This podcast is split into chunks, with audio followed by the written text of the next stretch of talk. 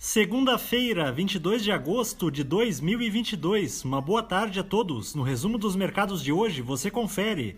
O Ibovespa terminou o dia em baixa de 0,89% aos 110.501 pontos, acompanhando mais uma vez o mau humor externo por sua vez, as taxas de juros futuras tiveram movimento suave, fechando perto dos valores de fechamento observados no final da semana passada.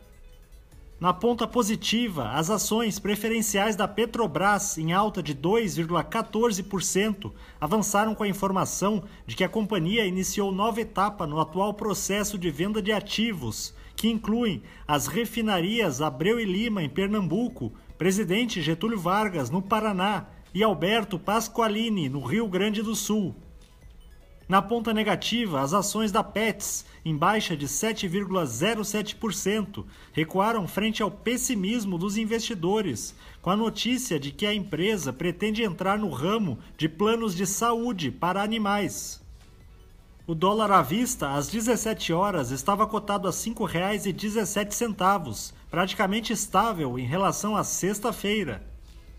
Já no exterior, as bolsas asiáticas fecharam majoritariamente em baixa, com exceção dos mercados chineses, que reagiram bem à decisão do Banco Central do país de cortar novamente, nesta semana, suas principais taxas de juros, a fim de estimular a economia. No Japão, o índice Nikkei recuou 0,47%.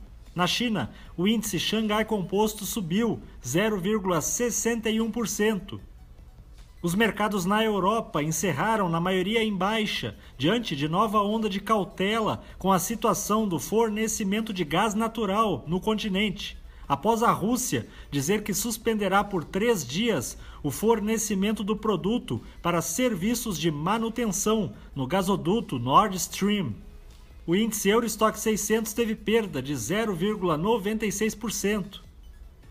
As bolsas americanas terminaram em baixa com os piores desempenhos diários desde junho, enquanto o mercado aguarda para quinta-feira um importante evento anual que reúne economistas, políticos, empresários e os presidentes dos principais bancos centrais do mundo. O Dow Jones caiu 1,91%, o Nasdaq teve baixa de 2,55% e o S&P 500 recuou 2,14%.